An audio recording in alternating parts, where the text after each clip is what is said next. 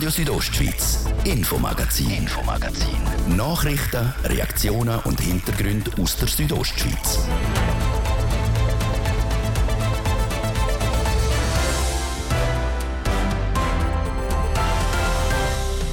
Guten Abend und willkommen zum Infomagazin hier auf RSO. Themen heute unter anderem Ferienwohnungen in Graubünden.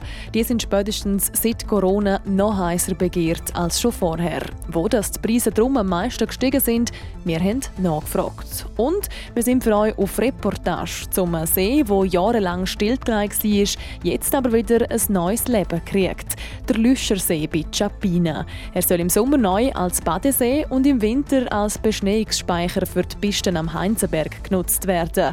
Wir sind vorbeigegangen. Das ist das Infomagazin auf RSO. Am Mikrofon ist Adrian Kretli. Einen guten Abend. Schweizerische Rote Kreuz Graubünden hat viel bewegt im letzten Jahr. Rund 25.000 Stunden haben Freiwillige für das SRK Graubünden aufgeopfert. Sie sind zum Beispiel für ältere Leute einkaufen, mit ihnen spazieren oder haben sie ins Spital gefahren. Für die Geschäftsführerin vom SRK Graubünden ist das letzte Jahr darum ein ausdauerndes.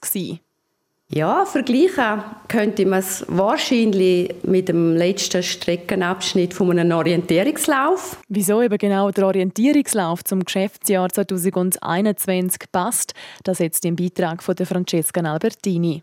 Karte in die Hand, sich einen Weg zurechtlegen und losrennen. Das ist das Prinzip vom Orientierungslauf. Es geht über Stock und Stein und am Schluss kommt man verschwitzt, aber glücklich im Ziel an. Und die Gewinnerin oder der Gewinner erwartet ein saftiges Preisgeld. In unserem Fall den Jahresgewinn. Weil das SRK Graubünden eine Non-Profit-Organisation ist, steht der Gewinn für sie aber nicht an erster Stelle und ist im 2021 entsprechend tief. Das SRK Graubünden hat rund 200.000 Franken Gewinn im letzten Jahr erwirtschaftet. Rund 60 Prozent der Erträge sind dabei im Dienstleistungsbereich zustande gekommen, wie Dönis Riffel, die Geschäftsleiterin vom SRK Graubünden, erklärt. Wir sind äh, in fünf Regionen tätig und dort ergotherapeutische Dienstleistungen anbieten. Und das ist ganz ein grosser Teil, wo wir in der Dienstleistung Erträge erzielen. Dann aber auch in den Entlastungsangeboten und und auch im Bildungsbereich. Und auf der anderen Seite haben wir natürlich sehr viele Dienstleistungen, die für den Klient oder den Kunden oder die Kundin kostenlos sind. Für das SRK haben im letzten Jahr rund 600 Freiwillige den OL in Angriff genommen und haben geholfen, wo es geht. Die einen haben beispielsweise Familien in ihrem Alltag entlastet, indem sie Kinder betreut haben. Von dem Entlastungsangebot haben letztes Jahr rund 1700 Familien profitiert. Andere wiederum haben Patientinnen und Patienten in Therapie gebracht oder sich für Geflüchtete eingesetzt. Zum Beispiel mit dem Angebot Peer-to-Peer. Peer-to-Peer ist ein Migrationsangebot, wo junge Freiwillige mit jungen geflüchteten Menschen sich treffen und Freizeit verbringen. Das hat uns wirklich tief beeindruckt. Gesamthaft haben letztes Jahr fast 100 Peer-to-Peer-Aktivitäten stattgefunden. Das SRK bietet aber nicht nur Betroffenen Hilfe an, sondern bildet selber auch Fachkräfte aus. So zum Beispiel im Babysitter-Kurs. Corona hat am SRK in diesem Bereich im 2021 aber immer wieder Steine in den Weg gelegt. Dort ist es wirklich zum Teil, was das Unterrichtssetting anbelangt, wahnsinnig kompliziert gewesen, oder? Dass man sagt, ja, dort tragen sie noch Masken, dort tragen sie keine Masken. Dort haben wir einfach wirklich zum Teil dann müssen sagen, wir machen es jetzt auf unserem Weg. Und genau jetzt den Lehrgang nicht durchführen, ist genau das, was wir nicht können, weil auf die Leute wird eigentlich gewartet. Das SRK hat darum auch immer wieder einmal die Richtung auf der Karte ändern um nicht in einer Sackgasse zu landen. Der Wald hat sich in Bezug auf Corona inzwischen zwar gelichtet, aber die Ziellinie hat man auch jetzt noch nicht übertreten ganz einbogen auf Ziel gerade sind wir immer noch nicht. Das geht immer noch nicht ganz alles. Nein, wir haben letztes Jahr wirklich eher vielleicht das Problem gehabt, dass man im Sommer denkt hat, jetzt können wir einfach einmal wieder auf eine flächere Strecke und hat eigentlich nachher im Herbst müssen merken, nein, es ist nicht möglich, wir können das nicht machen. Das Schweizerische Rote Kreuz Graubünden muss sich also laufend neu orientieren und bei Bedarf auch einmal eine Richtungsänderung einschlagen. Die SRK schätzt aber gerade die grosse Solidarität, die sie tagtäglich von den Menschen zu spüren kriegen und die mit ihnen zusammen den OL bestreiten. Heute Abend ist in Chur die offizielle Hauptversammlung zum Jahresbericht vom Schweizerischen Roten Kreuz Graubünden.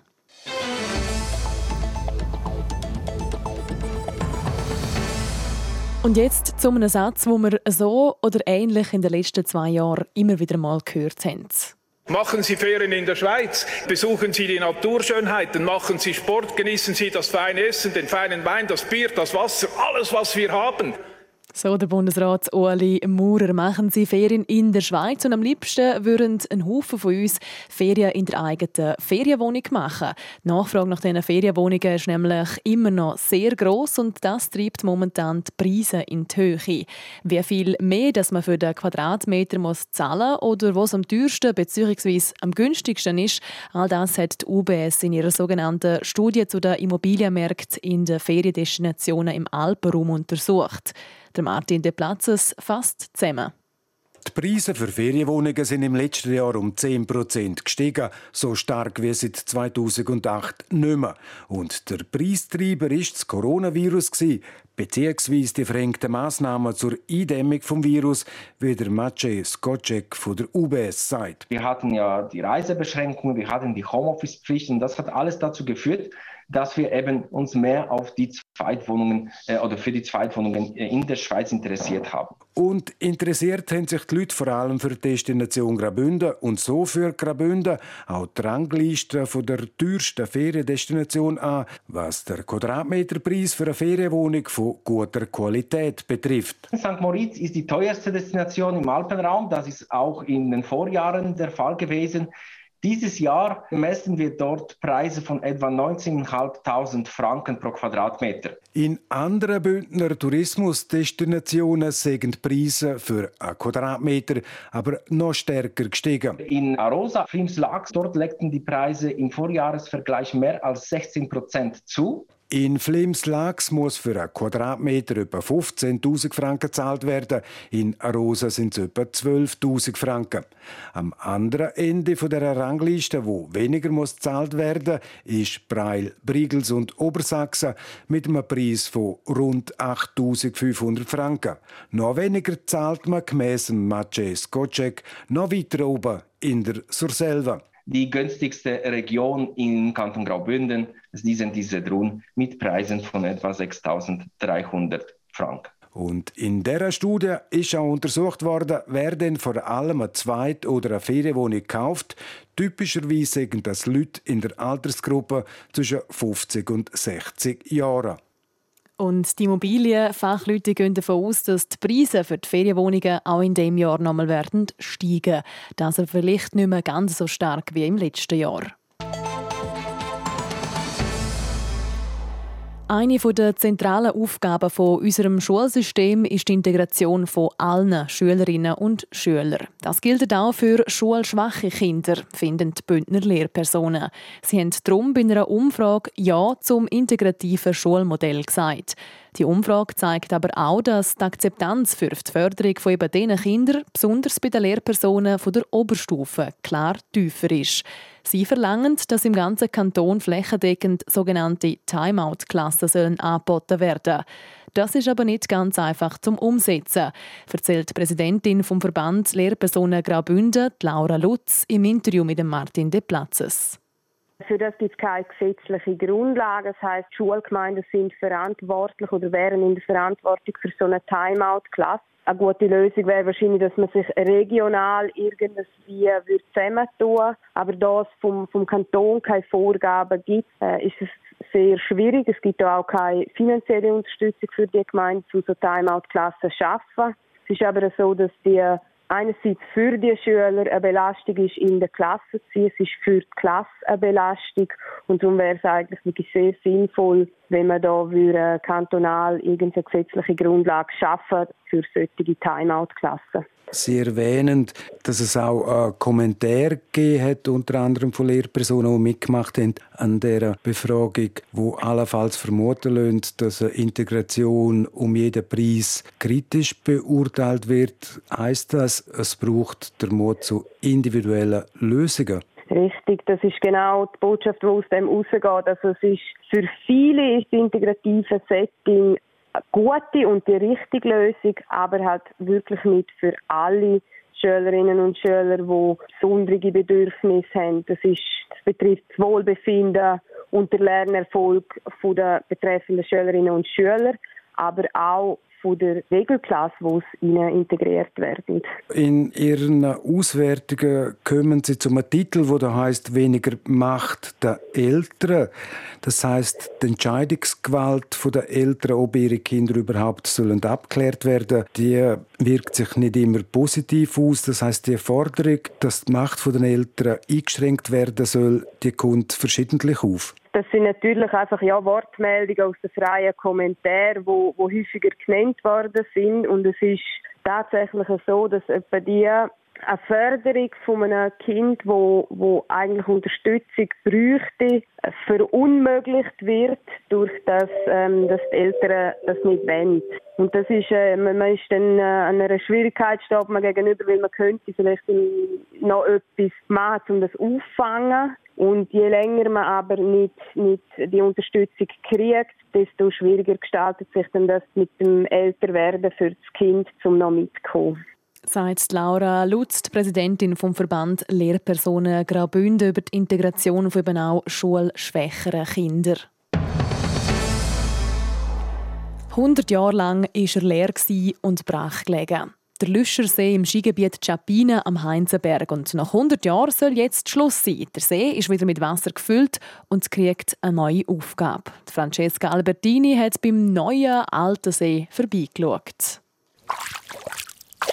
Aussieht der Lüschersee wie ein ganz normaler Bergsee. Überall schwirren Insekten, das Wasser plätschert und es grüne ringsum.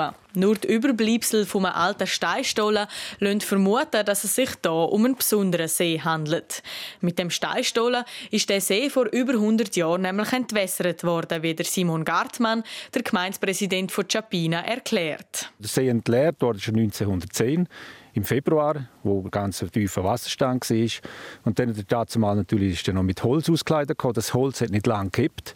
Und auch 1916 sind die Stollelemente wirklich in Unterschapinen produziert worden. Und auch in einer Größe, das vielleicht schätzungsweise 300 Kilo hatten, so dass es Rost dazu mal aufziehen auf Baustelle auf 1900 Meter ist extra einen Weg angelegt. Und seither ist statt dem blauen Nass nur eine Grasmulde beim Lüschersee gewesen. Sein Wasser verloren hätte der See aber zu Unrecht, sagt der Hans-Peter Grass. Er ist der Präsident vom Verwaltungsrat vom Skigebiet Chapina-Heinzenberg. Man hat dazu mal vermutet, dass der Lüschsee einen Einfluss auf die Hangrutschungen am Heinzenberg. Das ist dazu mal schon umstritten.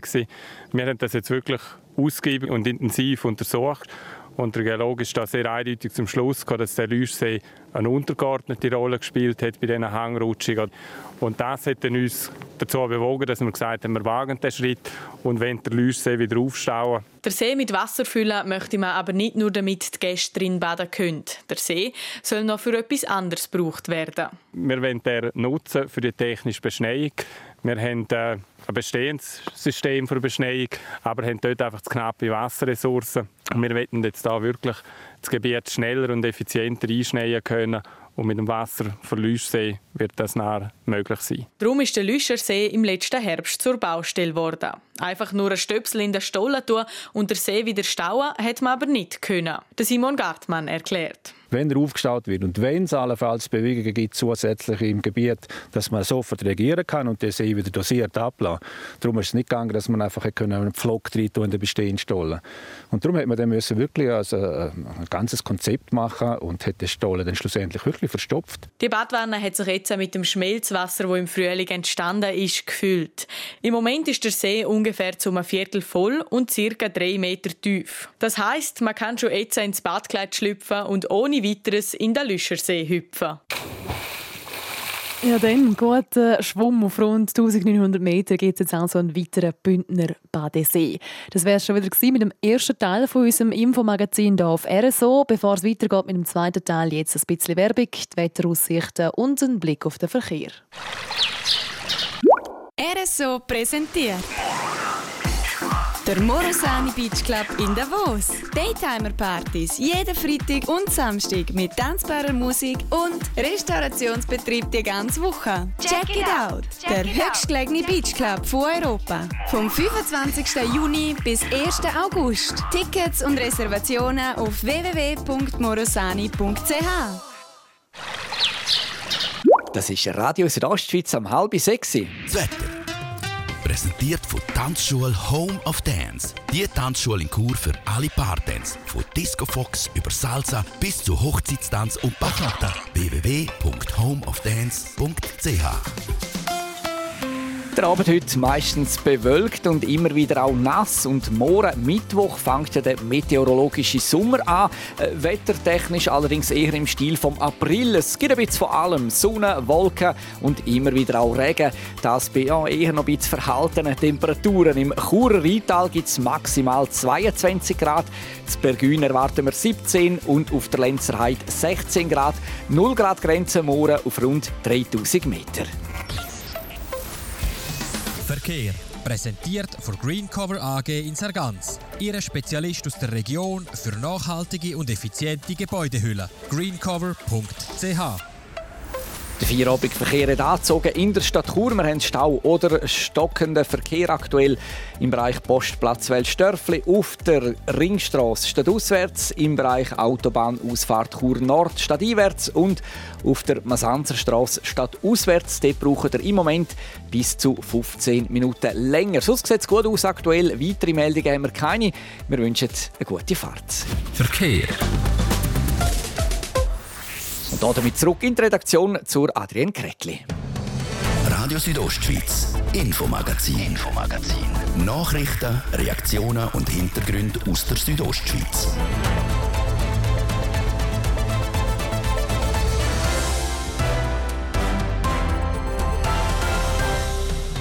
Zurück zum zweiten Teil vom heutigen Infomagazin und da berichten wir über ein Solarprojekt von der Bergbahnen Davos Klosters, das soll in die Geschichte eingehen. 10 Millionen Franken werden für das Projekt in die Hand genommen. Und um viel Geld geht es auch immer dann, wenn es gebaut wird. So wie momentan in einem Haufen Tourismusdestinationen. Die probieren die Zwischensaison optimal zu nutzen. Die Baufirmen kommen aber schnell an den Anschlag, weil sie schlicht zu wenig Leute haben.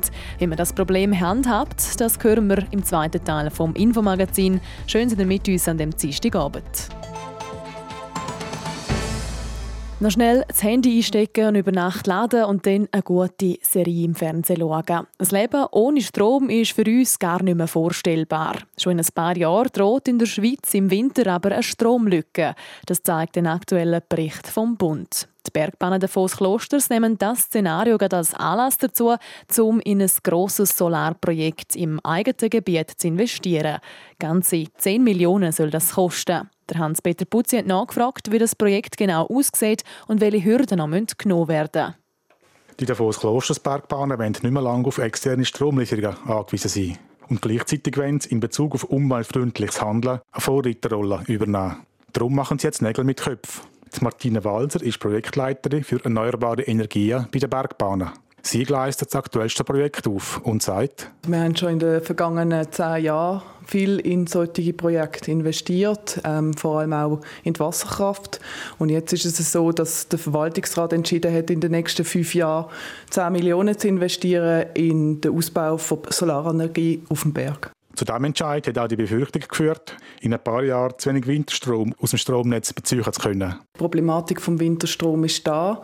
Es ist aufwendiger und kostenintensiver, in einem Skigebiet auf dem Berg PV-Anlagen zu installieren.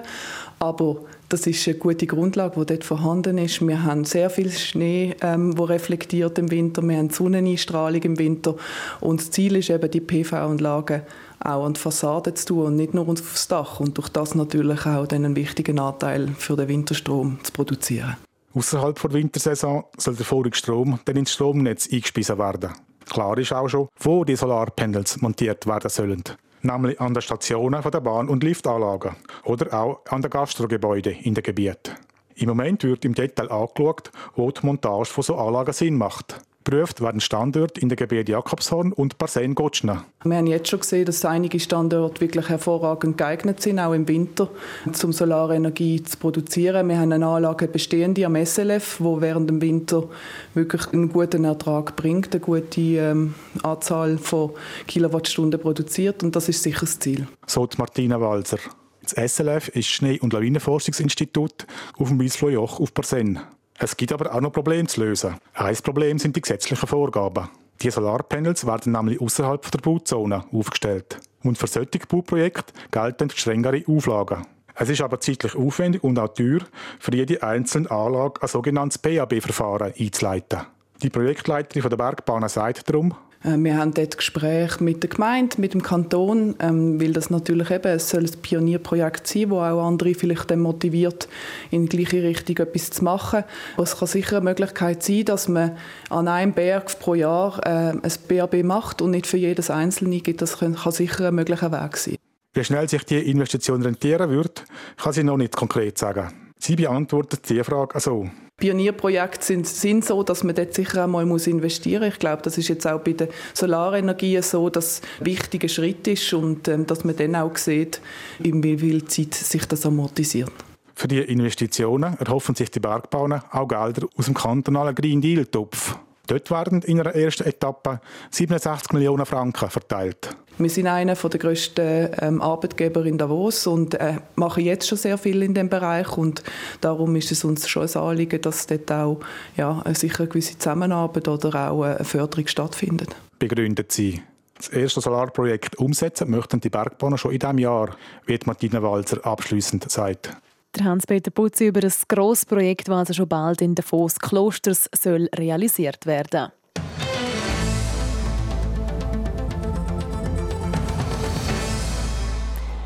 Es wird wieder gebohrt und gekämmert, renoviert und umgebaut. Die Bündner Baubranche hat so viel Arbeit wie schon lange nicht mehr. Das bestätigt auch der Präsident vom Bündner Baumeisterverbands.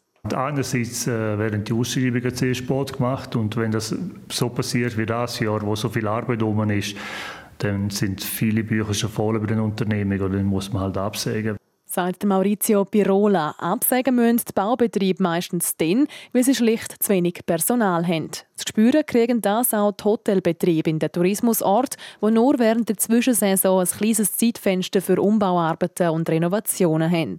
Nadja Guetsch berichtet aus dem Oberengadin. Wir würden gerne, aber wir können nicht.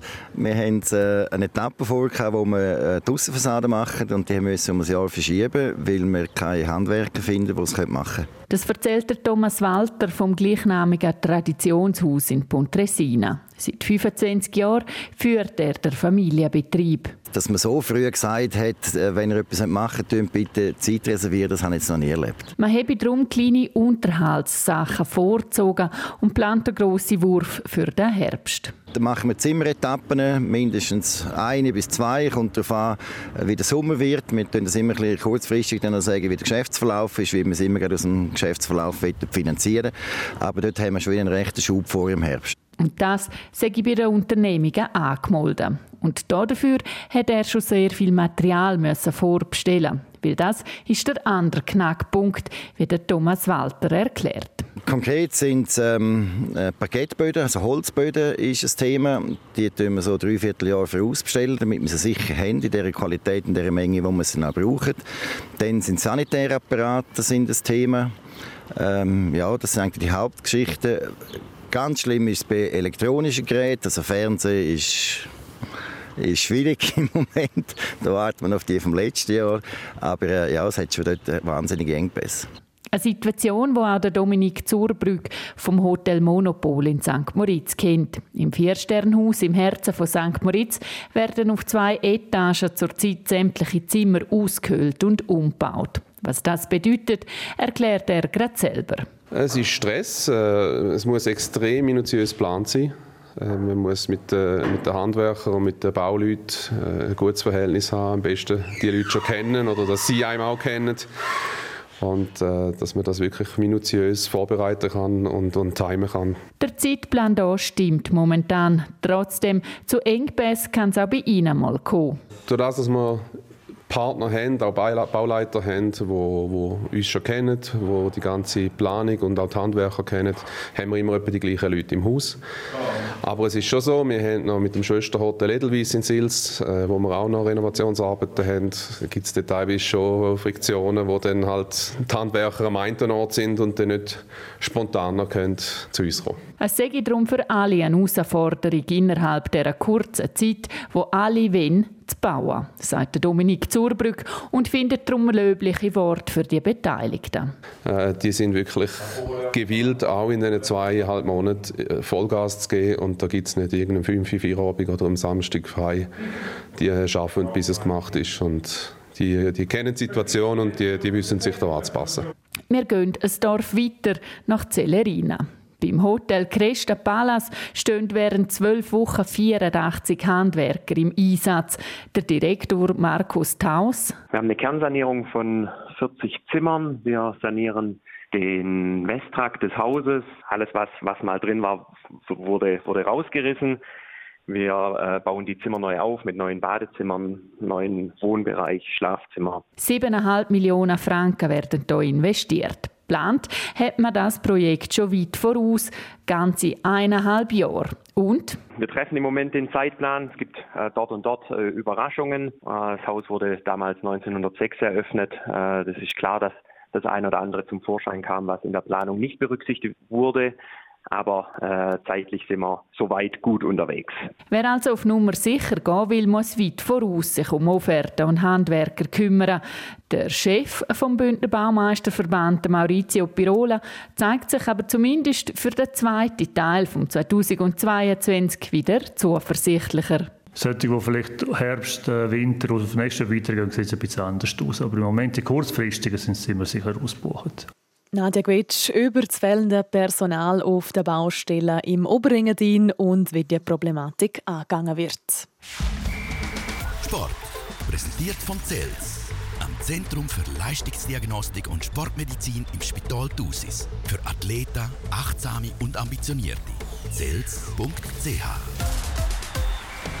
auch heute gibt es bei der French Open in Paris wieder hochklassige Tennis-Duell. Martin, der Platz ist heute Nachmittag. Seit heute Nachmittag stehen die Viertelfinals an. Ja, in Roland Garros stehen sich seit einer Stunde und etwas mehr der Shootingstar aus Spanien, der Carlos Alcaraz und der Deutsche Alexander Zverev gegenüber. Und der Zverev hat einen starken ersten Satz gespielt. Er gewinnt den mit 6 zu 4. Der 19-jährige Spanier aktuell die Weltnummer 6, der Deutsche die Weltnummer 3. Im zweiten Satz hat der Carlos Alcaraz stark aufgeschlagen und führt jetzt in dem zweiten Satz mit 2 zu 1 Spiel. Eine Überraschung hat es in Paris im ersten Viertelfinal der Frauen gegeben. Die Italienerin Martina Trevisian gewinnt gegen die Kanadierin Leila Fernandez in drei Sätzen. Martina Trevisan, die Weltnummer 59, sie wirft Nummer 18 aus dem Turnier. Im Halbfinale spielt Martina Trevisan den gegen die US-Amerikanerin Corey Goff, wo im zweiten Viertelfinal heute gegen ihre Landsfrau Sloane Stevens in zwei Sätzen gewonnen hat. Gespannt warten Tennisfans heute auf das Tennisduell der Giganten. Der Novak Djokovic, die Weltnummer 1 gegen der Rafael Nadal, aktuell Fünfter in der Weltrangliste. Der Tennisknüller Djokovic gegen Nadal. Die zwei sind sich schon 58 Mal gegenübergestanden. Das ist Rekord. Von diesem Match hat der 35-jährige Serb 30 gewonnen. Der Spanier, der elf Monate älter ist, hat 28 Partien gewonnen. Das letzte Duell der zwei Giganten ist vor einem Jahr auch bei der French Open über die Bühne gegangen. Damals hat der Joker im Halbfinale gegen Nadal gewonnen. Laut dem Programm der French Open in Paris fängt der Match Djokovic gegen Nadal am Viertel vor 9 Uhr an. Sport, präsentiert von Zels am Zentrum für Leistungsdiagnostik und Sportmedizin im Spital Thusis. Für Athleten, Achtsame und Ambitionierte. Zels.ch und das wäre es auch schon wieder mit dem Infomagazin hier auf Radio Südostschweiz. Das Wichtigste aus der Region und auch die ganze Sendung von heute. Nochmal zum Nachlesen gibt es online unter südostschweiz.ch radio. Ihr könnt auch gerne uns als Podcast abonnieren oder jeweils live hineinhören vom Montag bis Freitag, immer nach der Viertel ab 5 Uhr auf RSO. Ich wünsche weiterhin einen schönen Abend. Am Mikrofon sagt Tschüss und Ciao, Adrian Kretli. Radio Südostschweiz, Infomagazin, Infomagazin. Nachrichten, Reaktionen und Hintergründe aus der Südostschweiz.